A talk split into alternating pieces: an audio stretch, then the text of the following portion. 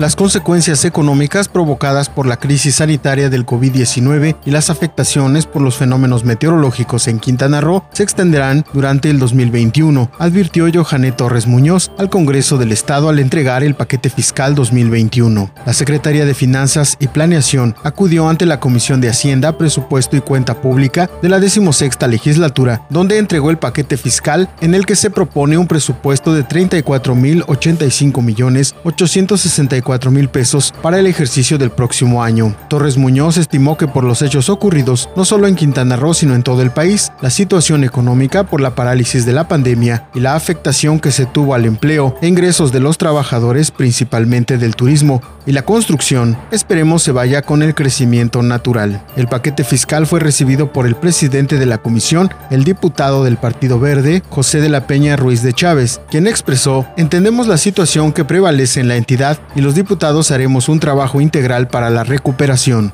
El paquete fiscal enviado por el Poder Ejecutivo al Congreso deberá pasar primero al Pleno, después a comisiones y posteriormente regresar al mismo Pleno para su discusión final, precisó el presidente de la comisión receptora de la Peña Ruiz de Chávez.